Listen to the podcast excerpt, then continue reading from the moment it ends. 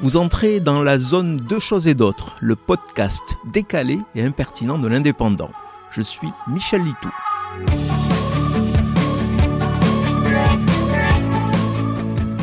La prolifération des données et leur libre accès permettent à nombre de passionnés de bâtir des tableaux complexes mais souvent édifiants. Sur une action toute simple, commune à l'ensemble des habitants de cette terre, il est facile de comparer entre différents pays. On sait par exemple que la France est championne de la fécondité puisque chaque Française a en moyenne 1,9 enfants contre seulement 1,31 en Espagne.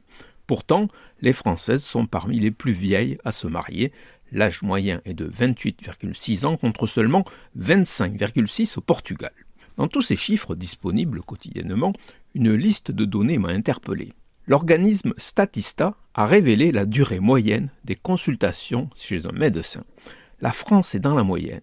16 minutes, soit un gros quart d'heure, pour expliquer au toubib de quoi on souffre, qu'il établisse son diagnostic et rédige l'ordonnance.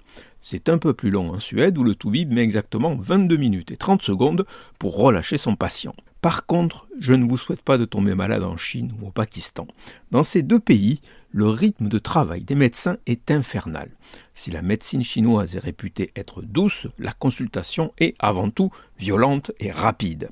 Extrêmement rapide, puisqu'elle dure en moyenne deux minutes. C'est pire au Pakistan, le tête-à-tête avec le généraliste ne dépassant pas ces deux minutes pourtant déjà très brèves. Mieux vaut ne pas être bègue, ni de souffrir de deux maladies, car au-delà de trois médicaments prescrits, le temps qui vous est imparti est terminé.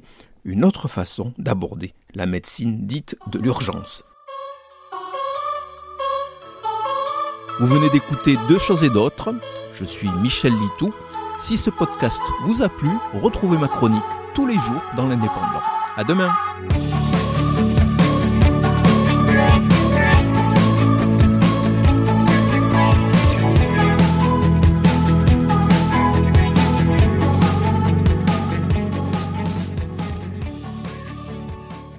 Retrouvez cette émission et toutes nos productions sur Radio Indep et en podcast sur l'indépendant.fr, nos réseaux sociaux et votre plateforme de streaming favorite.